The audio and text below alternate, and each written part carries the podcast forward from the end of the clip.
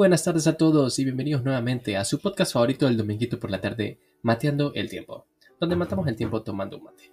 Con sus anfitriones Humberto Larte, alias El Pana, y mi amigo Alejandro Ballardini, alias El Ale. ¿Qué onda, pana? ¿Todo bien?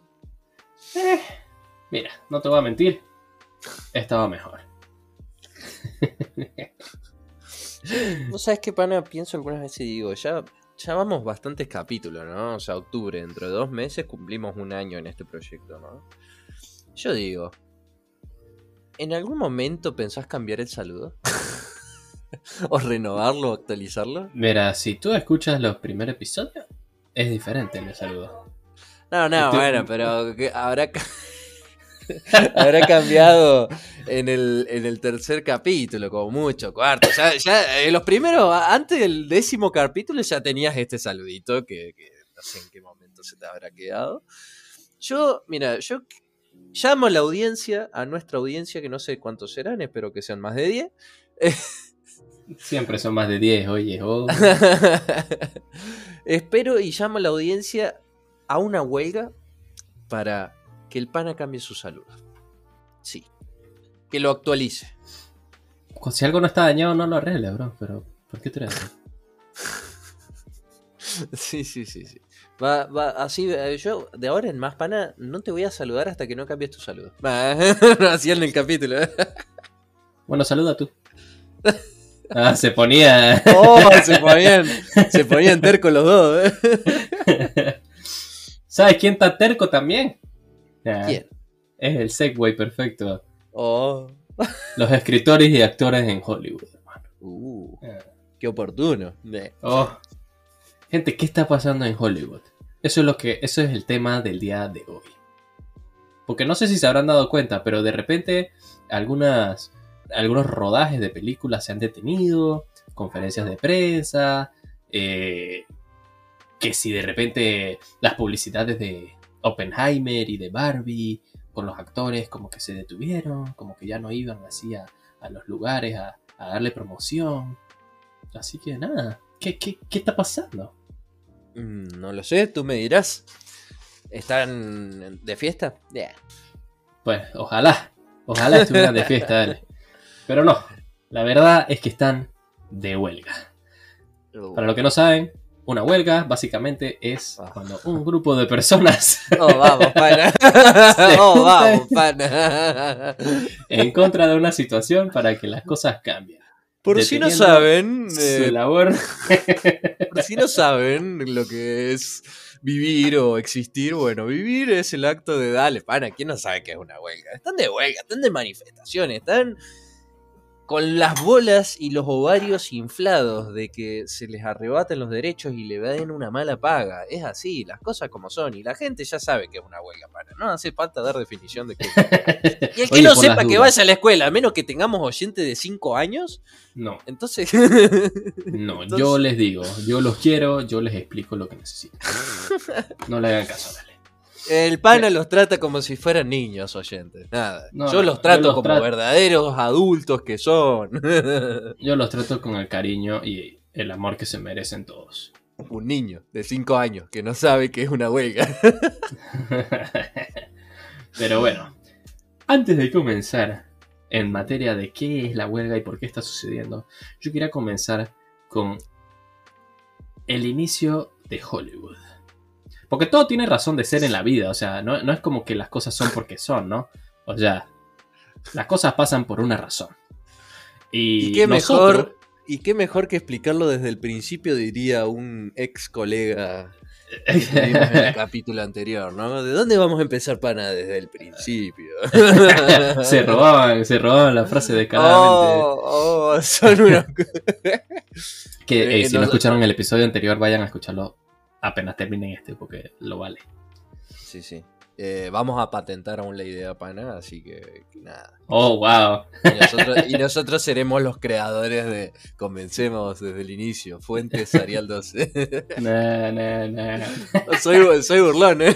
Oh, insoportable. Oh. Pero Bueno, pana, escuchá, bueno, Hollywood. Vos sabés que Sí. siempre tuve la duda, pana. Porque yo digo, hay tantos lugares, ¿no? O sea, hay, qué sé yo, ahora por ejemplo Corea está teniendo buenos lugares así para buenas series que están sacando, después está Inglaterra, todo. Digo, tantos lugares bellísimos, ¿no? ¿Por qué nosotros cuando hablamos de cine se nos viene el primer lugar a la mente Hollywood, ¿no? Creo que, que, que, que, porque debe haber más lugares donde hagan cine, pero ¿por qué siempre Hollywood es como, como un referente del cine, ¿no? ¿Por qué? ¿Por qué? Dame una explicación, vos que sos una persona tan culta, tan conocedora de la cultura en general. Sobre todo, ya veo, ya veo a la gente que me va a escribir para corregirme lo que voy a decir, pero no importa, lo diré de todas formas. ya pasa, bro, ya pasa, me han escrito para corregirme. Está bien, perfecto. Está regular, no, no dejen de hacerlo. De, de, verdad, no dejen de hacerlo. Pero bueno, cuestión. Todo se remonta a los inicios del cine. O sea, si, si recordamos esto, estamos hablando de finales del siglo XIX, principios del siglo XX, o sea, finales de los 1800, principios de los 1900, eh, donde todas las tecnologías y todas las cosas necesarias para grabar y producir una película eran muy nuevas, o sea, era algo extremadamente reciente. Y como cualquier invención reciente, hay una carrera por los empresarios y, las personas pudientes de tratar de dominar este, este nuevo espacio, ¿no? Y el cine no fue la excepción. O sea, ¿qué sucede? Originalmente, la cuna del cine era Nueva York, en la costa este de los Estados Unidos. Porque acá era donde estaba la tecnología y donde, bueno, se había reunido a las personas y, y ahí era donde se producía básicamente el cine. Pero, ¿qué pasa? Eh, había algunos problemas con este lugar. Principalmente tenemos el clima, que no era adecuado para filmaciones largas. O sea, eh, que si las lluvias, que si después el calor, que si pasaban muchas cosas, eh, que si desastres naturales. O sea, básicamente no era óptimo para los rodajes largos y las películas evidentemente requieren un periodo bastante largo de rodaje en general. Entonces, esto era algo que afectaba porque tenían que detener los rodajes, esperar a que el clima fuera adecuado y nada, eso básicamente era una pérdida de tiempo. Pero además de eso, hay un factor sumamente importante y que es el señor Thomas Edison. Qué grande, qué grande. Sí, sí, sí. Un gran prócer, la verdad que un héroe para mí. Yo, yo, yo he leído mucho su historia y me parece un inventor, un científico Sí, de sí, sí. carajo, ¿no? O sea, No, no, la verdad que Impresionante. de la- en la vida hay que admirar a pocas personas y Thomas Edison es una de ellas. Increíble su capacidad. Pero bueno, te de- dejo, veo, veo que estás muy emocionado por hablar de este gran inventor científico y empresario estadounidense, ¿no? No, sí, completamente impresionado por su gran capacidad de robar ideas ajenas y patentarlas para su ganancia personal. No, no, disculpa. Yo, yo si voy a ver sus inventos, están patentados por él, o sea, los hizo él. No, los patentó, él no hizo nada. Arriba Tesla, loco. Y no estoy hablando de la marca de autos. Ah. Eh, Eh, no, pero bueno, básicamente este, este señor, célebre, muy conocido. Grande. Eh, sí, la verdad es que sí, ¿qué vamos a hacer? ¿Qué pasa? Él compró las patentes de básicamente la mayoría de todas las tecnologías necesarias para producir y exhibir películas en la época. Y con esto básicamente logró monopolizar el cine. Entonces, era prácticamente imposible hacer películas sin utilizar eh, estos inventos que él había registrado. Y por lo tanto, todos los estudios y productoras que quisieran hacer una película tenían que pagarle a él una tasa para utilizar estos inventos. Y entonces, si no lo hacían, eh, Edison los llevaba a juicio y nada, le sacaba dinero de esa manera porque es como, ah, no quisiste pagar, bueno, te jodes. Hay rumores incluso de que, de que contrataba matones para, para correrle a la gente. Así Nah, que créanle, créanle al pana que nada, el chabón ya de por sí odia al señor, al pobre señor Edison. Eh, nada, imagínense ahora el chabón, nada, el chabón contrataba, eh, los matones y los mandaba y los mataba a toda la gente y nada, sí. Sí, sí, No la Tierra yo. plana. lo dice la ciencia. lo dice la ciencia de Wikipedia. No. Ni siquiera Wikipedia. Sí, Ah. sí. pana- Eh, no lo digo yo, esta no es mi información. Yo solamente repito como un loro. Ah, lo, lo dice, lo dice la inteligencia artificial, chicos, créanle. Pero Bueno. bueno, básicamente, básicamente esto es el clima combinado con, con el hecho de que había que pagar mucho para poder utilizar esta- estos inventos. Entonces, básicamente la gente dijo, hey, ¿sabes qué? Vámonos de aquí. Empecemos de nuevo en otro lado donde no tengamos que pagar estas estupideces y donde el clima sea un poco más amigable. Y se fueron al otro lado del país, a la costa oeste, en California. Y ahí se fundó lo que actualmente se conoce como Hollywood. La primera empresa recién se mudó allá en el año 1911. O sea, hace más de 100 años. Y ese mismo año ya había por lo menos 15 empresas que ya eh, operaban completamente en, este nuevo, en esta nueva región. Encima tenían días de sol largos y podían grabar sin interrupciones tan constantes. Y esto lo hizo como el lugar perfecto para, para esta actividad. Y así fue como nacieron grandes estudios del cine que todavía existen hasta el día de hoy, como Warner Brothers, 20th Century Fox, Paramount y muchas otras. Mira, es inglés, papá. No, no. Eh. Ah, pero entonces sí, entonces a partir de a partir ya desde ese entonces que Hollywood viene siendo la capital del cine y ha habido obviamente cines en otras partes del mundo porque no todas las películas se producen ahí, pero es sin duda el, el- el referente, o sea es como la meca del cine en la actualidad y lo ha sido así durante más de un siglo. No, tremendo. Una locura.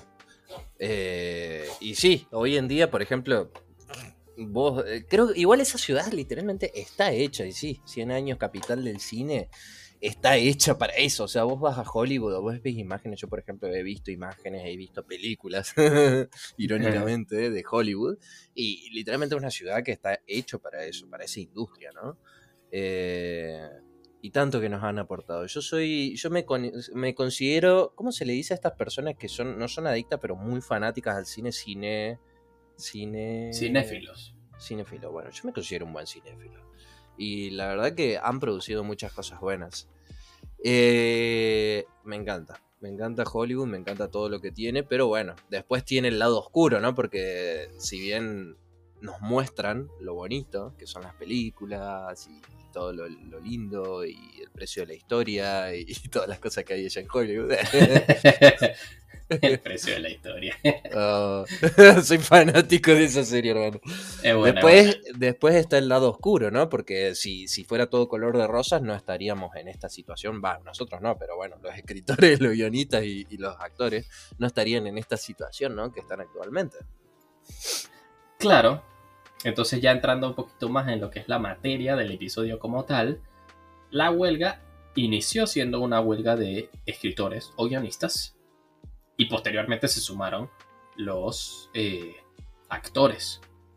Pero no es la primera vez que pasa que hay una huelga de escritores. O sea, de- desde, en 1980 hubo una, en el 2007 hubo otra, ahora se está repitiendo. Pero es un patrón que se repite. Porque, ¿qué pasa? Las películas, como prácticamente cualquier industria, es una serie de, cosas que se suceden para producir algo, ¿no? Para crear un producto. O sea, obviamente, cuando tú dices película, tú piensas en los actores. Sí, pero bueno, no solo están los actores, están los productores, que son los que invierten en la creación de la película.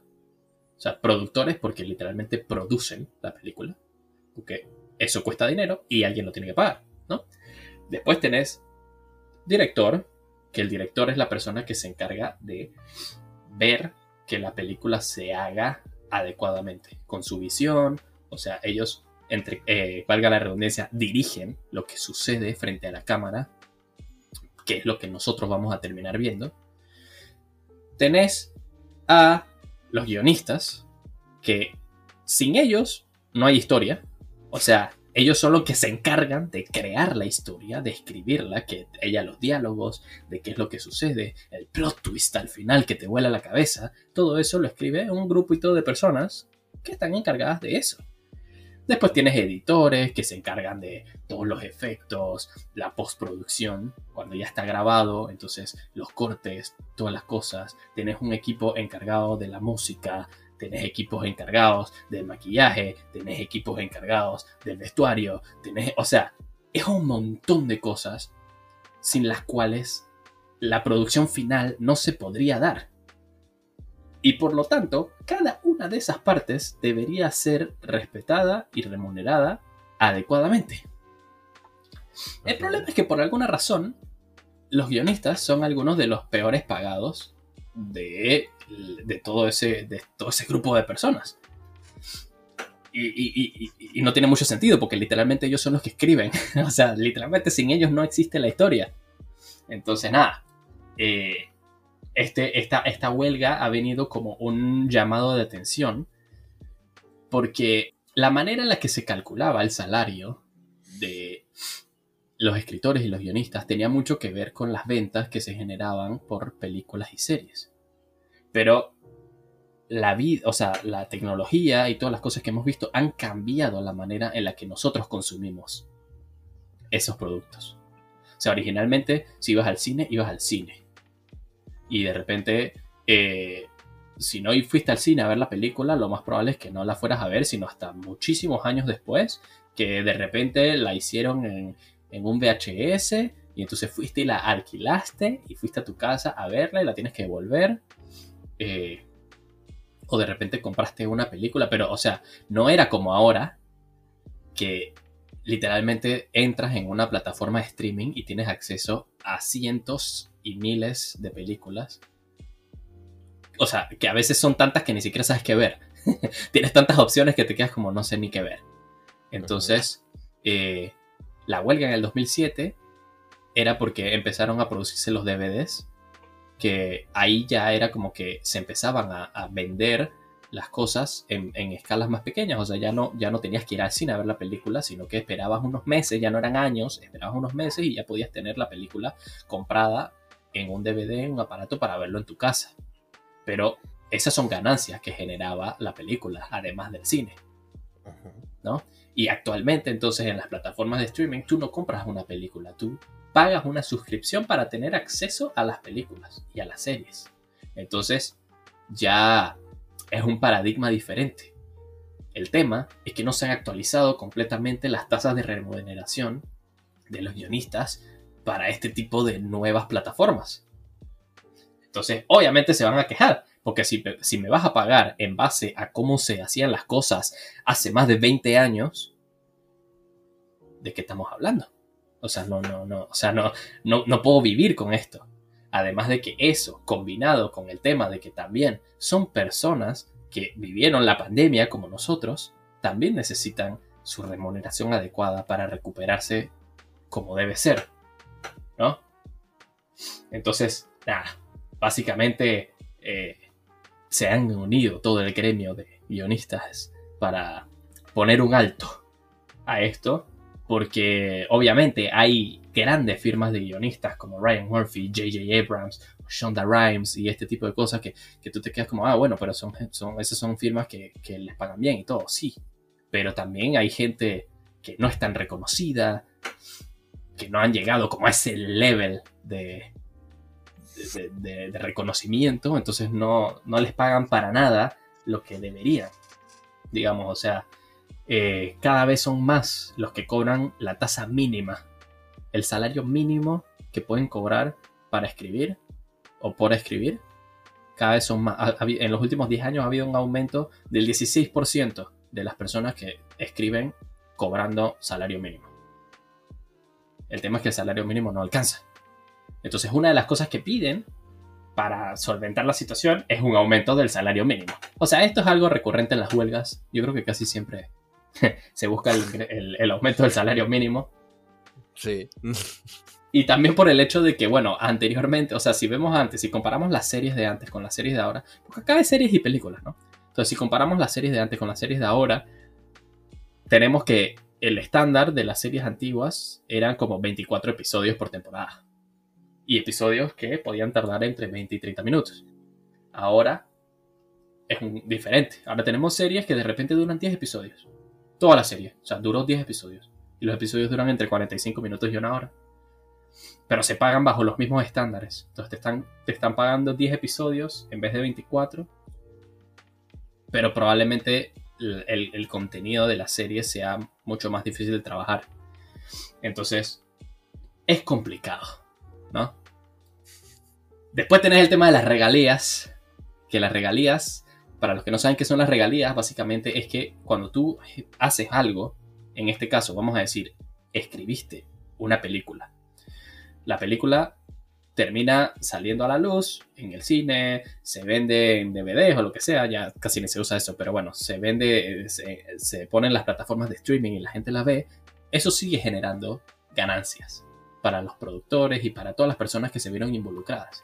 Entonces, como miembro de el equipo de producción, tú deberías tener derecho a parte de esas ganancias, porque tu trabajo hizo que eso pudiera eh, lograrse. Y por lo tanto, eh, tú te mereces tu remuneración. Por ejemplo, los de Friends, los actores de Friends, reciben cientos de miles de dólares o si no millones al año por, que se siguen reproduciendo su, su serie, digamos. Una de las series más famosas de la historia. Pero el tema es que con los guionistas se les paga sumamente poco. Sumamente poco. Especialmente los que son de series específicamente de plataformas de streaming. Eh, no quiero decir nombres, pero empieza con N y termina en Netflix. Entonces, eh, le paga muy mal, bro. Le paga muy mal a, sus guionistas. Y no solo los guionistas, sino también algunos actores. Leí la historia de. Hay una serie bastante reconocida de, los inicios de Netflix que se llama Orange is the New Black. Y hay una actriz que, que trabajó en esa serie y no sé, mira, mira, fuente Arial 12, como decía nuestro compadre. Pero dice que de regalías le pagaban 20 dólares al año.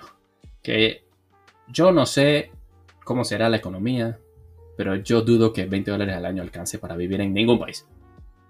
Así que entiendo, entiendo la indignación por parte de estas personas.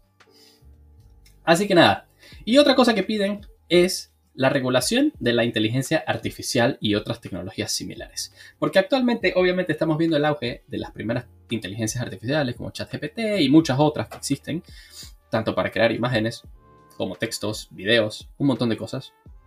Y entonces, estas plataformas de streaming quieren eh, producir grandes cantidades de material. Porque obviamente, entre más contenido tienes para ofrecer, en teoría, más suscriptores se van a interesar en tu servicio, ¿no?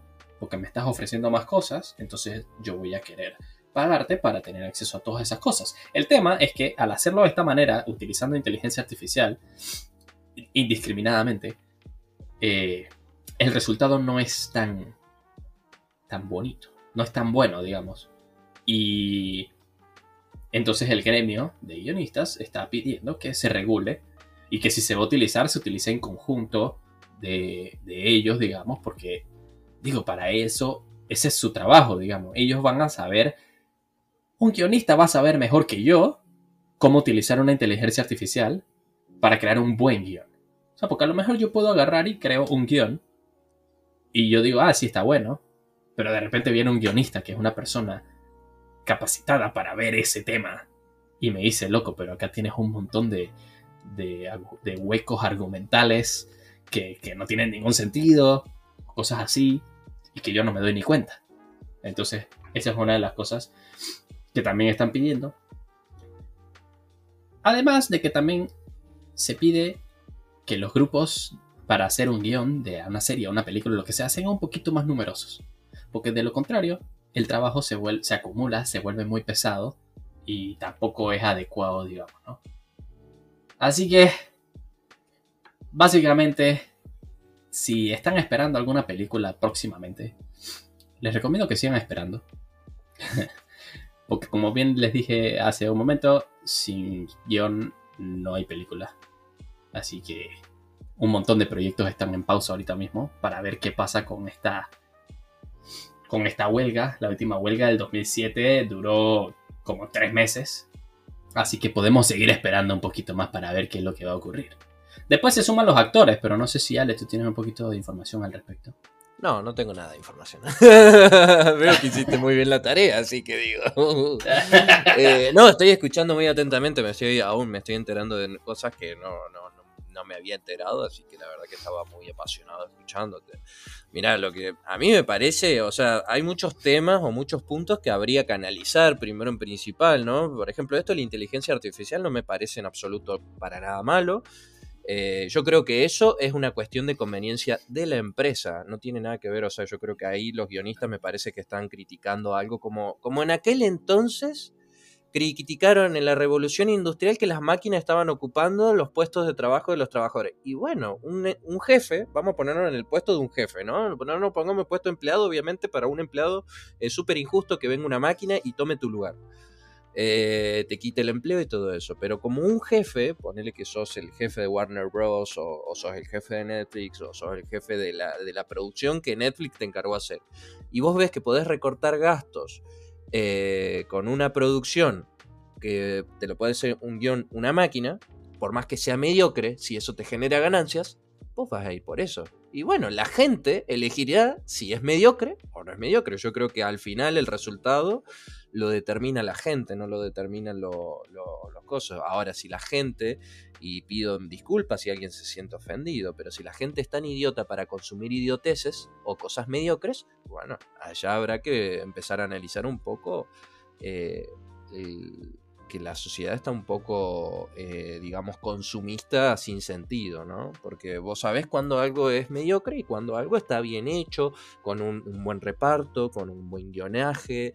Eh, aún podemos hablar de muchas películas, muchas series, ¿no? Por ejemplo, qué sé yo, se me viene a la mente El Señor de los Anillos, se me viene a la mente Harry Potter, eh, Juego de Tronos, todo eso que vos, hasta Dark también, que vos decís son series o películas que tienen, se nota que tiene empeño en el guionaje, se nota que tiene mucha creatividad, que tiene esfuerzo, que tiene tiempo. Y después te vienen series así nefastas, no daré nombres, porque para gustos colores, siempre ante todo el, que cada uno le guste lo que quiera, de eso yo siempre soy partidario, pero bueno, siempre uno tiene que reconocer que hay cosas que nos podemos dar cuenta cuando están hechos a lo Bartolo, y acá para los panameños Bartolo una frase argentina, que es cuando está hecho a las apuradas o sin ganas, ¿no? Eh, pero bueno, yo creo que eh, ese reclamo no sé si es tan válido porque o es un reclamo que, es un, un, poco, no sé si cliché o, que ya tiene antecedentes en la época de la revolución industrial. Me parece que las, eh, personas encargadas de la empresa o del emprendimiento o del proyecto están a cargo de eso. Ahora que vos me digas en tal proyecto tienen que contratar a tantos guionistas porque tenemos que alimentar a ciertas personas que no, no son tan exitosas en su trabajo, bueno, eso es otro drama. Pero me parece que no está tan válida esa, ese reclamo. No me parece tan válido porque yo creo que cada jefe elige lo que más le convenga. ¿Cuánta gente contrata? cuánta gente no quiere contratar, eso mm, no, o si no entramos allá en un en una tiranía, ¿no? De decir, tengo que contratar, estoy obligado a contratar gente porque lo establece una ley. No, no debería ser así. Eh, yo siempre estoy de desacuerdo en eso. Por ejemplo, algo que veo muy mal en el cine hoy actualmente, por ejemplo, en, se está viendo mucho, es el, el, el, el que tienen que contratar actores o tienen que poner actores de, de, raza étnica o no sé cómo llamarlo para que no, no suene, no, no, sabría acá cómo llamarlos, pero bueno, de, gente de color, ¿ok? ¿Se entiende eso? Eh, que estén obligados a contratarlos, ¿entendés? Porque, porque así lo dicen, porque nada, porque de, repente queremos ser inclusivos y, en, mi, en mi rodaje, yo quiero hacer una película de los años 30, donde era una, una raza extremadamente racista, o sea, era un, un ser humano extremadamente racista, donde la gente de color no tenía casi derechos o tenía muy pocos derechos y esto y lo otro, y la quiero hacer tal cual era en esa época, y no, no puedo, porque tengo literalmente que contratar gente de color, eh, tengo que literalmente hacerlo inclusivo, tengo que poner a un gay, y disculpen si alguien se siente ofendido, pero tengo que poner algún argumento eh, de, de- de- de esa, de esas características porque literalmente la industria del cine es así, o sea, está, eh, necesitamos ser así, eh, eh, éticamente correctos, ¿no? Entonces yo creo que así Sí, como... Técnicamente sí puedes hacer la película. Sí, podemos es hacer, que- pero ¿y si yo quiero hacer, por ejemplo, una peli donde literalmente hablo solamente de gente blanca Puedes. y no quiero meter ni un negro? Bueno, a, a eso es lo que voy. Puedes. el, tema, el tema es que no vas a estar nominado a los Oscars. Exactamente, ¿te das cuenta? O sea, el, el- el mismo, el, el mismo, eh, no, no sé si me van los sistemas o no sé cómo es, el mismo sistema y la misma sociedad te obliga a, a- a limitar tu creatividad. Eh, ¿Por qué no? Porque a mí me parece que éticamente correcto, moralmente correcto, tiene que haber un gay en esta película. Y forzamos la inclusividad, forzamos el poner a un actor de color en una peli que había una colorada que era más blanca que una hoja de papel. Hablando de la sirenita. ¿Entendés? O sea, y ahí te das cuenta de que ni siquiera tienen el... Me estoy yendo por las ramas, dense cuenta, pero es que me, No, me sí, indigna sí, este sí. tema. Me indigna este tema, y yo creo que, bueno, Hollywood abarca todo esto, el que no se dan ni siquiera, el- eh, o sea, hasta es ofensivamente para la comunidad eh, afroamericana. Así lo voy a llamar. la comunidad afro es eh, ofensivo para la, eh, para la comunidad afroamericana porque vos decís, mi hermano, ni siquiera se dan el tiempo, no se dan ni el esfuerzo de crear una nueva historia para personas de, de esa etnia, porque nada, porque están obligados o porque dicen, no, tenemos que agregar gente de afroamericanos, estamos y forcemos la inclusividad y todo eso. Entonces, bueno, me parece que por ahí, eh, nada, eh, eso. Pero bueno, volviendo un poco al tema que no. Pará, pará, no, no, no, antes de que. No, no, ya estamos hablando de esto, hermano. Vamos a hablar. Eh, ya si nos cancelan, que nos cancelen del todo. Eh, Ah, pero no estamos Nah. ofendiendo a nadie, estamos hablando temas que, que se hablan en la sociedad hoy en día. tú no sabes a quién se ofende con lo que escucha.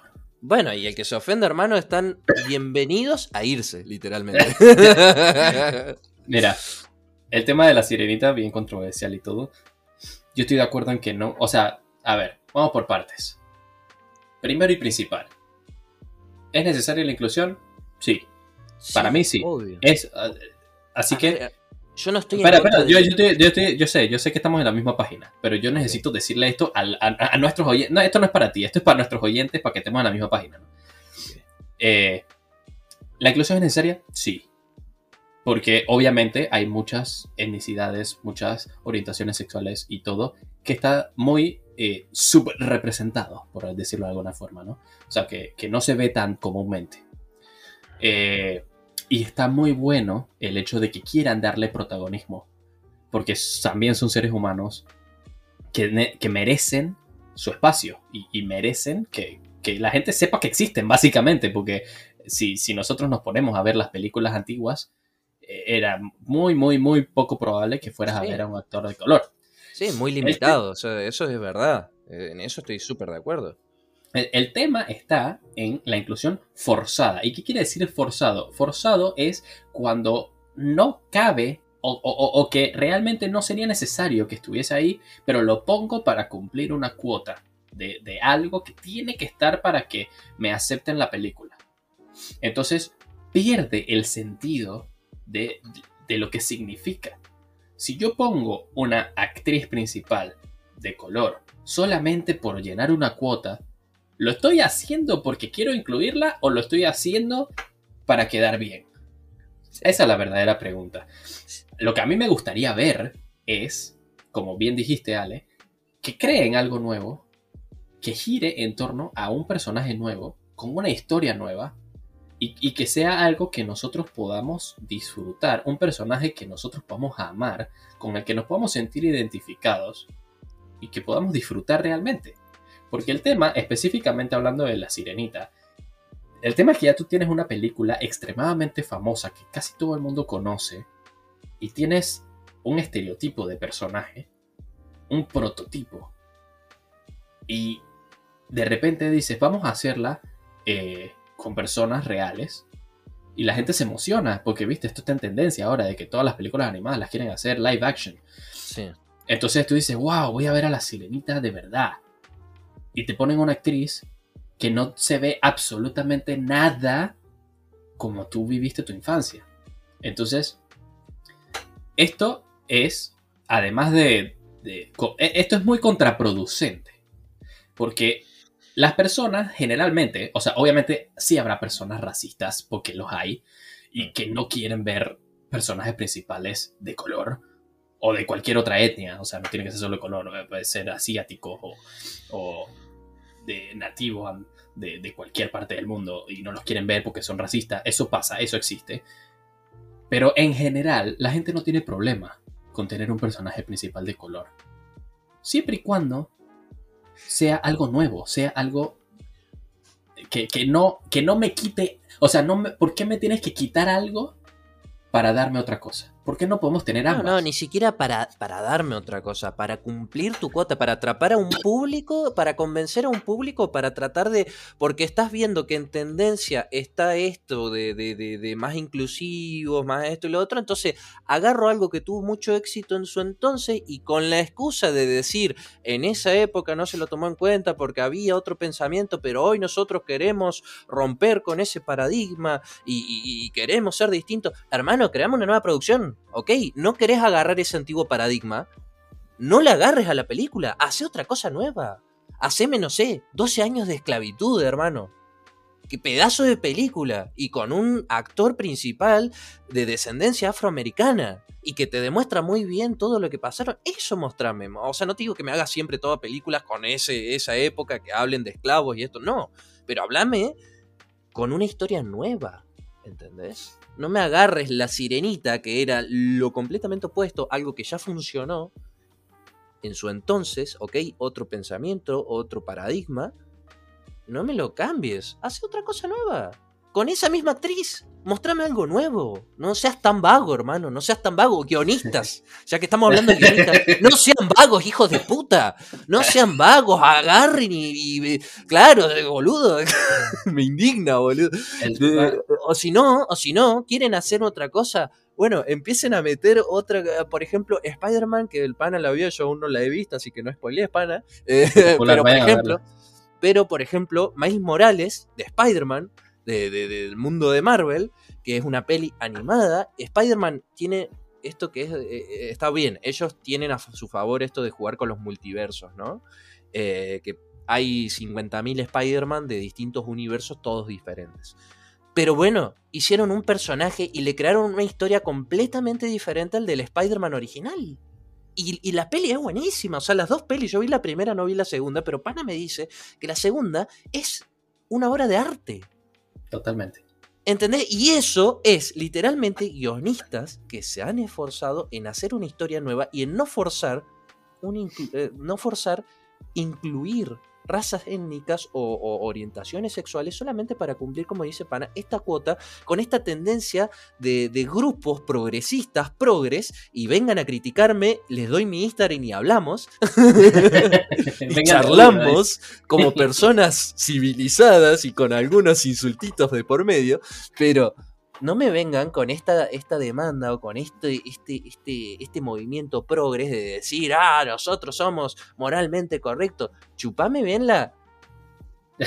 Se, se autocensuró. Sí, sí, me censuro porque la- los- nuestros oyentes, yo sé que mi madre escucha y no se merece ese o sea, no se merece escuchar ese insulto. Eh, pido mil disculpas, pero es que hay cosas que, que está bien, hay que hablarlas, pero me- me- algunas veces me, me- ¿cómo se dice? Me, me- me sacan de quicio, ¿no? Y esto de forzar. eh, después algún día deberíamos hablar del deporte también, ¿no? Porque esto, el deporte también está viendo esta tendencia de querer forzar algo y después pasan cosas. Pero bueno, Eh, pero retomando bueno, la también- película, retomando la película. Lo último que la- quiero decir, lo último que quería decir de este tema específico era que solamente para que quede de reflexión, piensan que si hicieran un live action de la princesa y el sapo, con la princesa Tiana. Y a la princesa Tiana, que es afroamericana, la hicieran blanca. ¿Sería racismo? De ojos azules. ¿Sería, ¿Sería racismo? No me respondan, no vamos a responderlo aquí. Pregúntense ustedes si sería racismo. Si la respuesta es sí, lo de la sirenita también es racismo, porque eso va para ambos lados. Si la respuesta es no, ah, listo, no les molesta, no hay ningún problema. Si no le- o sea, Ah. o las dos están bien o las dos están mal. O aparte, no puede ahí, tenés, haber. ahí, hermano, ahí tenés el mejor ejemplo de, de esto que te digo, forzar algo o, o no tener las ganas, no sé si no tener las ganas o tratar de ser parte o, o- o- manipular un poco la tendencia. Es decir, armaste la historia de la princesa del sapo, una de mis pelis preferidas de Disney. La amé, la amé, la habré, la habré visto cinco o seis veces. A mí me encanta toda esa onda de jazz y que te muestren toda esa época. Y, y me encanta esa peli. Pero ahí tenés lo que es. Algo que no es forzado, algo que es creativo, algo que es nuevo, algo que literalmente se dieron el tiempo y se dieron la creatividad de crear algo nuevo con un personaje de esa etnia, ¿no? De, de- de esa descendencia afroamericana. Y después tenés la otra boludez de la sirenita que es forzar y decir, queremos ser parte del colectivo para captar audiencia, porque no es que queremos, a ver, a mí, vengan, vengan y discútanme que quieren en realidad cambiar su paradigma. No, a Disney lo que menos le importa es ser parte del colectivo. A Disney lo que le importa es que más audiencia capte sus películas. Y como están viendo que la juventud está ramificando para una tendencia, entonces siempre va a ir por esa tendencia. Los de Disney no son buenitos, los de Disney piensan en el dinero, piensan en la platita. ¿Y cómo captamos a la gente? Pongamos a la sirenita negra. Literalmente.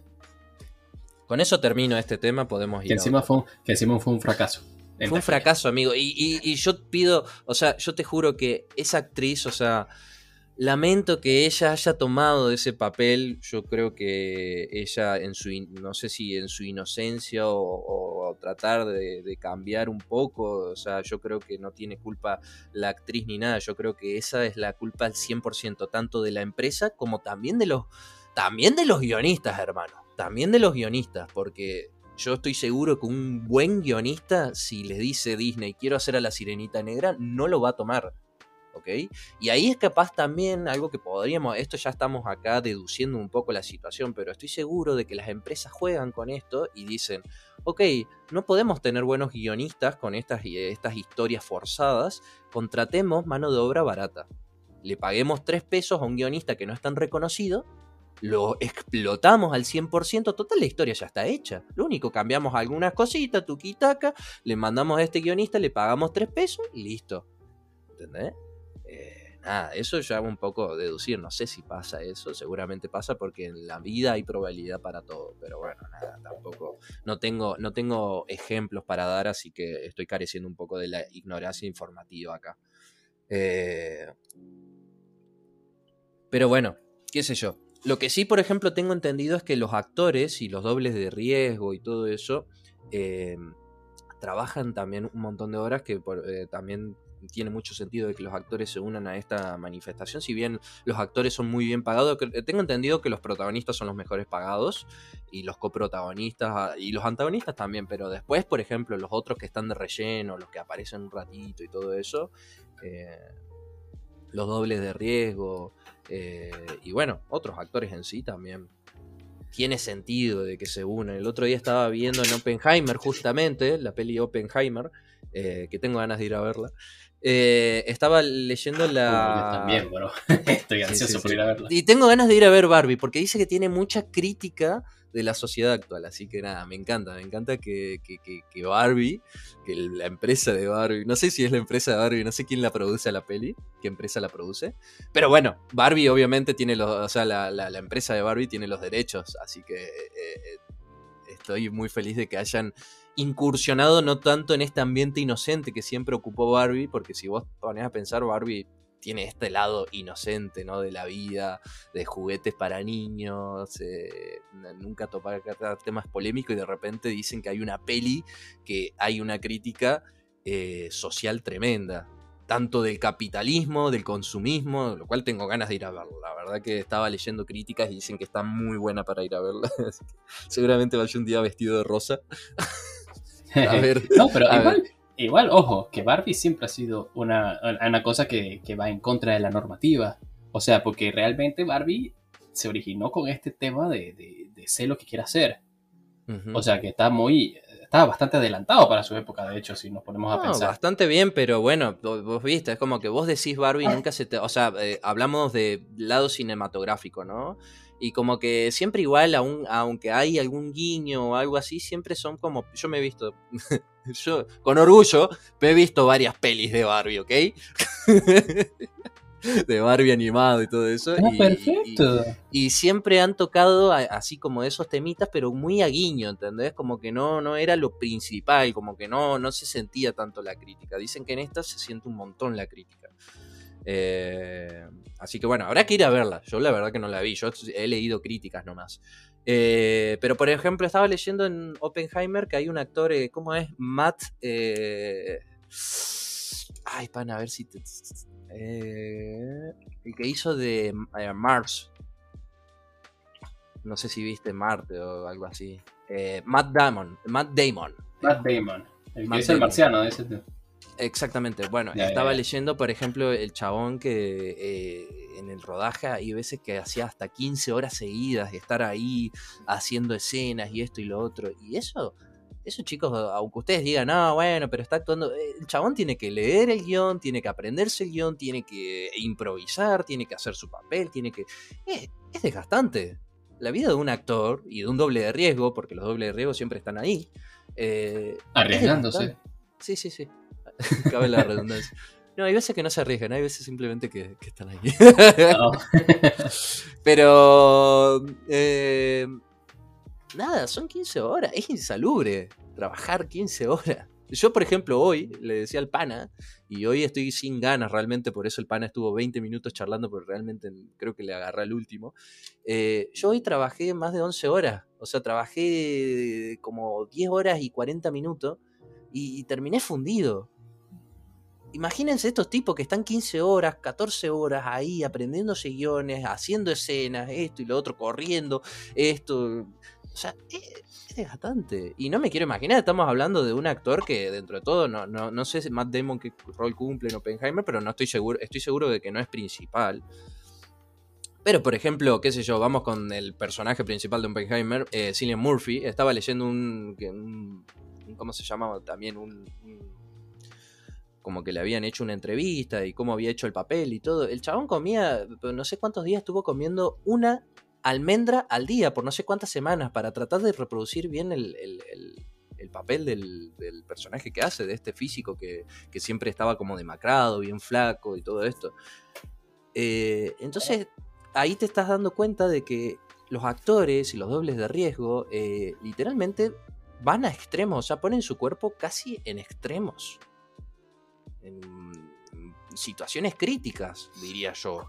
Obviamente siempre seguramente debe haber alguien controlando, algún nutricionista, algún personal trainer, pero aún así eh, es, un, es un trabajo que nosotros no sé si lo haríamos. Yo no sé si comería por dos semanas una almendra para tratar de ser lo más flaco posible e interpretar el papel de un físico que se drogaba y estaba todo el día ebrio. Eh, porque había creado una bomba nuclear donde mató a miles de personas con esos traumas y todo eso. Spoilers, spoilers. Ah. era, el argumento de toda la película, o sea, ¿qué spoiler me está hablando? no, y aparte de la historia de, la Segunda Guerra Mundial, sí, sí, una parte de la Segunda Guerra Mundial. Eh, o si no, por ejemplo, Jared Leto cuando interpretó este papel que hizo de la peli que fue ganadora del Oscar, eh, no me acuerdo bien el papel, ¿cómo se llama la peli? Ah, no. no. eh, bueno, Jared Leto eh, hizo el papel de un. ¿De Joker. No, hermano. Uh, sacada DC del. Lo voy a buscar. Eh, pero bueno, el chabón hizo el papel este de, así de una persona que no sé si se drogaba o era muy desnutrida y esto y lo otro. Y también vos lo veías y la transformación física fue una locura. Y, vos decís, o, qué sé yo, eh, ¿cómo se llama? Eh, el actor este, ¿cómo es el que hizo de La momia? Brendan Fraser. Brendan Fraser para un papel que después de eso creo que no se volvió a recuperar. eh, pero Brendan Fraser hizo. se- había engordado no sé qué cantidad de kilos para representar el papel de un chabón que era un estafador y, era, era bastante obeso. Y el chabón engordó todo eso. Entonces vos te das cuenta de que estas personas literalmente meten el 100% para muchas veces. Hay otros actores que son unos mediocres bárbaros, ¿no? Pero.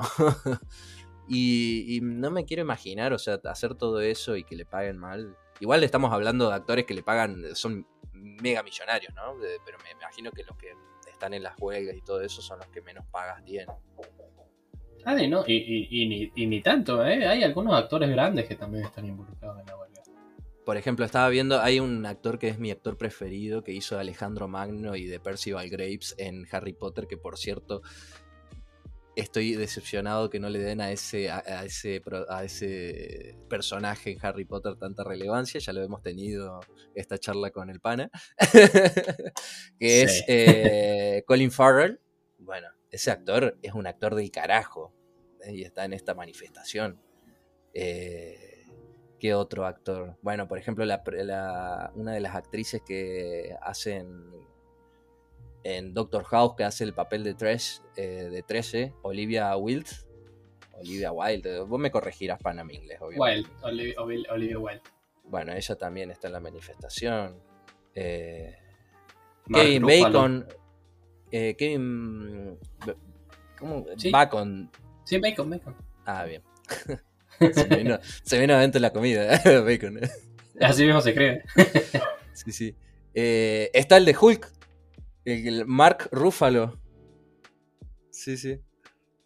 Y e- ese chabón tiene mucha plata porque Marvel le habrá pagado mucha guita al desgraciado para hacer una peli con Hulk, pero, pero aún así está. O sea, eh, me parece muy bien que aún así, en estas manifestaciones donde están estos guionistas muy mal pagos y estos actores y dobles de riesgo que también deben ser muy mal pagos, también este- estén, estén estos actores que son multimillonarios, tienen mucha guita y aún así lo estén apoyando porque eso le da mucha también más, más ¿cómo se dice? No, no propaganda, sino como más eh, presencia al reclamo, ¿no? Como que dice, bueno, listo, eh, porque de repente decís, bueno, a ver, se me fue que dos guionistas, eh, un actor así secundario, pero tengo a mi actor principal, ¿entendés? Y de repente dice, no, el actor principal también se unió a la huelga. Y ahí se te empieza a- a prender un poco fuego el, el proyecto, ¿no? Claro. No, y después, o sea, la huelga ha sido, o sea, ha golpeado bastante a la industria. Porque, ponte, la publicidad de, de Barbie Oppenheimer se canceló. O sea, la- las visitas de los actores en las últimas fechas antes de- del estreno se canceló. Y ya Claro. los actores no, no participaban de eso porque estaban, eh, eran parte de la huelga, digamos. Y películas que ahorita mismo se están filmando de, de los X-Men, por ejemplo, están en pausa la producción por, el- por todo este tema de la huelga. O sea, producciones grandes. O sea, cuando tú Sí, me dices sí. una película de X-Men, eh, es algo Sí. que, que la gente espera y que, y que les gusta bastante. O sea, no aún aún la- las empresas estas de que ahora están muy de moda, eh, están muy de tendencia esto de los superhéroes, Marvel, DC y todo eso, son de las empresas que más explotadoras son, ¿no?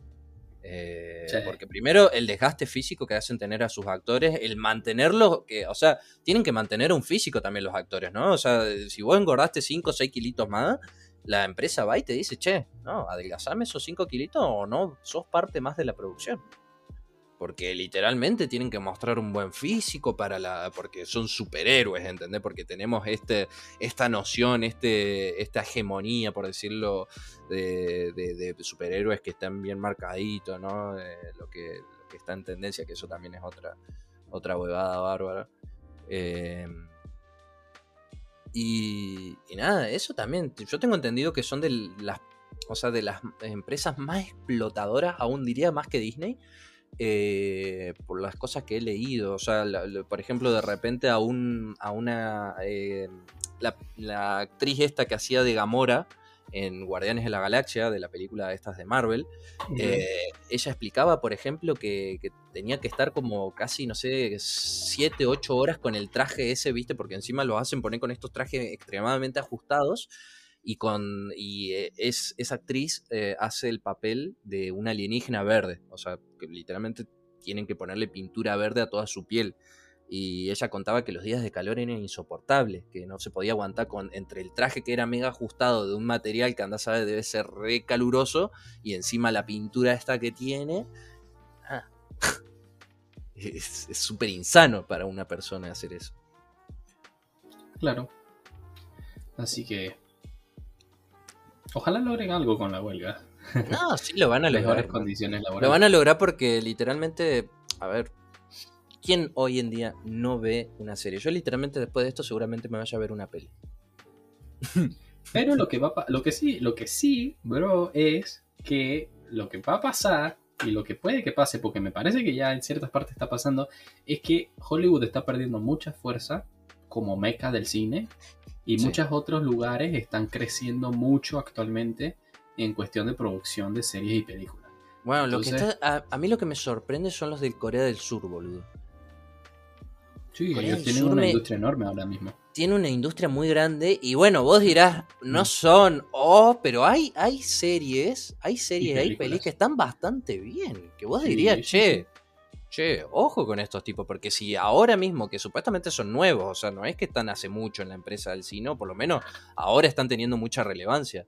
Y, y te hacen producciones que están bastante piolas. Yo digo, eh, hay algunas cosas que sí están nefastas y hay otras cosas que... eh, Y no sé, y no sé cómo será en Argentina, pero acá en Panamá yo conozco mucha gente que está metidísima en esa, en ese estilo de cine, digamos. O sea que consumen muchísimo de. Sí, de lo nuestro, allá. Lo nuestro es bastante independiente, por decirlo de una manera. No tenemos actores del carajo, no voy a negarlo. Encima son actores que no tienen miedo a ser moralmente correctos. O sea, si te tienen que decir la concha de tu madre, y, y me disculparán los oyentes, pero literalmente si ustedes van y ven una peli, que vayan a ver El secreto de sus ojos con Franchella y con Darín, y van a ver que los chabones lo más lindo que te dicen es hijo de remil puta. Eso es lo más lindo que te dicen. Y, eso es lo bueno del cine argentino, que no tiene miedo a estar moralmente bien correcto, ¿entendés? O sea, si te van a mandar a la mierda. Eh, pero bueno, nosotros, o sea, yo lo que veo en el cine argentino es que no, no está tan explotado. Yo creo que hay mucho potencial porque tenemos actores del carajo. Sí somos muy del teatro, el teatro argentino yo creo que es una de las mejores cosas que tenemos. Pero eh, lo que pasa con Argentina es que cada tanto te saca una joyita. El secreto de tus ojos, por ejemplo, es una joyita piola que salió en el, creo que en el 2010. Eh, Tiempos violentos, te súper Bueno, recomiendo esa peli. Eh, súper recomiendo a la audiencia también, ¿no? Esta peli. Tiempos violentos es una, un pedazo de película. Yo te diría que hasta competiría con algunas pelis de Quentin Tarantino. Ojo. Eh, nada más que bueno, no tiene tampoco esta propaganda que tienen estas grandes empresas que te hace Hollywood, ¿no? Porque de repente Hollywood tiene un nivel de propaganda mundialista inmenso. Te llega a todos lados la propaganda de Oppenheimer o de Barbie. Claro. En cambio, la pelis argentina es como que trasciende bastante en Latinoamérica y en algunas partes, porque en Brasil no sé si trasciende tanto. En España, el cine de España, la verdad que ah, eh, no, no, como que nos quiere bastante. Eh, aparte, ellos también usan a muchos de nuestros actores. A, a Darín se cansan de usarlo, a Rodrigo de la Serna. eh, Sí. y bueno, nada. eh, eso es lo que. Y bueno, la otra peli que ahora salió nominada al Oscar, que está inspirada en la dictadura, no la he visto encima, tengo que verla. Me dijeron que es una joya. Bueno, estuvo nominada al Oscar. Que igual a ver los Oscar. Uf, uf, hermano. Es que, es que pana, esto, esto da para hablar mucho. sí, la verdad que sí. Eh, le- ah, es tan controversial. Pero el bueno, mira, esto, esto, yo digo, lo dejemos aquí, porque, porque el tema de los Oscars es una de las razones por las que mucha gente también se está queriendo como salir de Hollywood, porque es, mu- es una limitación eh, creativa muy grande. Pero Eh, también hay otros temas más turbios detrás. Y- Hacemos- y es como mucho, es como Hace- mucho. como para Hacemos un capítulo criticando los Oscar. Uh, Lo podemos incluir en el otro. Pero, pero, pero, pero- tenemos que hablar de las controversias detrás de, de lo que está sucediendo. Porque, Ah. porque esta es una de las cosas que está pasando en Hollywood. pero están pasando otras cosas sí, sí. intensas. Es el lado oscuro de la luna, pero en este caso de Hollywood, el lado oscuro, ¿no? Lo que no te muestran, o lo que no te quieren mostrar. Pero es que, es que ya se nos pasó la hora. Así que me parece que va a tener que haber una parte 2 aquí. Eh. Así que, no sé, más adelante me parece que lo vamos a tener que hablar.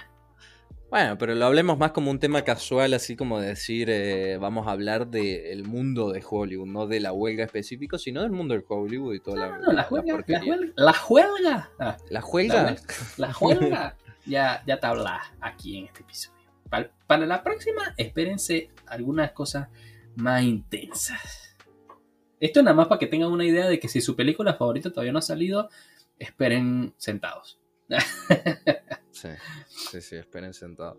Eh, no sé qué cosas buenas. Yo como que ando bastante desactualizado en el mundo del cine, pero bueno, decir que ya salió Oppenheimer y Barbie. Yo con eso estoy feliz. Yo también. Eh, me da lástima por la serie, la serie, digo, la peli de los X-Men, que esa también tenía, le tenía muchas ganas. Espera sentado. Ok. Pero bueno, che, no sé si tienes alguna otra cosita que quieras agregar. Eh, nada, que vean tiempos violentos de como recomendación. Voy a dar, vamos a dar una recomendación Oh. de película, ya que estamos acá. Eh, vean tiempos violentos de una peli argentina súper recomendada. Yo sé que la mamá del pana nos escucha, así que señora, eh, un saludo obviamente y, y vea esa peli con el señor pana, que yo sé que pana no la va a ver por su propia cuenta. Oblíguelo.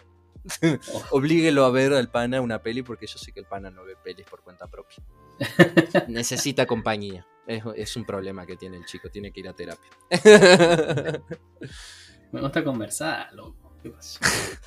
ah, y otra cosa, eh, quiero pedir disculpas a uno de nuestros oyentes. Eh, me, me ha mostrado eh, verídicamente, cara a cara, que ha escuchado todos nuestros capítulos. Hay algunos que no lo ha terminado, pero ha llegado a minuto 40, que para mí es demasiado ya. a, a- a ver, siendo honesto, yo hay capítulos que tampoco he llegado a terminarlos, porque bueno, a ver, se dio la ocasión, tenía que hacer cosas y, y te dejé en pausa y bueno, nunca más lo volví a escuchar. Eh, tengo que pedir disculpas a mi hermano, que cabe aclarar que fue participante de nuestro proyecto, de nuestro podcast, en, en- en el capítulo de reinterpretación de David Taduichi, muy buen capítulo, súper recomendado. Eh, nada, Pana es un fiel oyente. Yo el, capítulo pasado dije que ni mi hermano escucha nuestro podcast. Y, y- y no, me vino literalmente un día y me dijo, mira, y me empezó a mostrar desde el capítulo 1 hasta todo, y está todo en verdecito, tildado en verde. Así que nada, estoy cumpliendo con mi rol, me he equivocado, uno tiene que aceptar. ese, la vida te da golpes de humildad. Y, y ese día me dio un golpe de humildad. Y dije, "Bueno, está bien, me he equivocado. Entonces, saludos para él. Muchas gracias por, por escucharnos. La verdad que lo apreciamos mucho. Eh, entonces, sin nada más que decir, No, no, pará, pará. ¿Y tu recomendación cinematográfica? la última película de Spider-Man. Wow. La de, de- la segunda de. ¿Cómo es? A, a través del, del multiverso. Del Spider-Verse. Tremendo. Está buenísima. Es una obra de Para mí es una obra Sí, de sí, para todo el público, ¿no? O sea, para todo el público. Sin nada más que decir, solamente les agradecemos mucho a todos los que nos han escuchado hasta acá.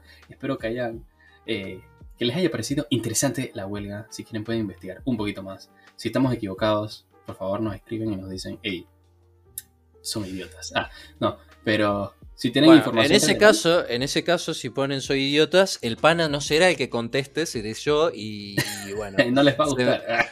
No les va a gustar porque me va a venir, o sea, los argentinos somos bastante, eh, ¿cómo decirlo? Directos algunas veces. Y tenemos un lindo repertorio de insultos. Así que nada. Solo con eso, entonces. Espero que hayan disfrutado el episodio de hoy. Y sin nada más que decir, nos vemos entonces la próxima semana. Para un poco más. Pana, ¿cuándo vas a cambiar la despedida? Este Ale quiere que cambiemos todo. Chao, chao, pana. chao, chao.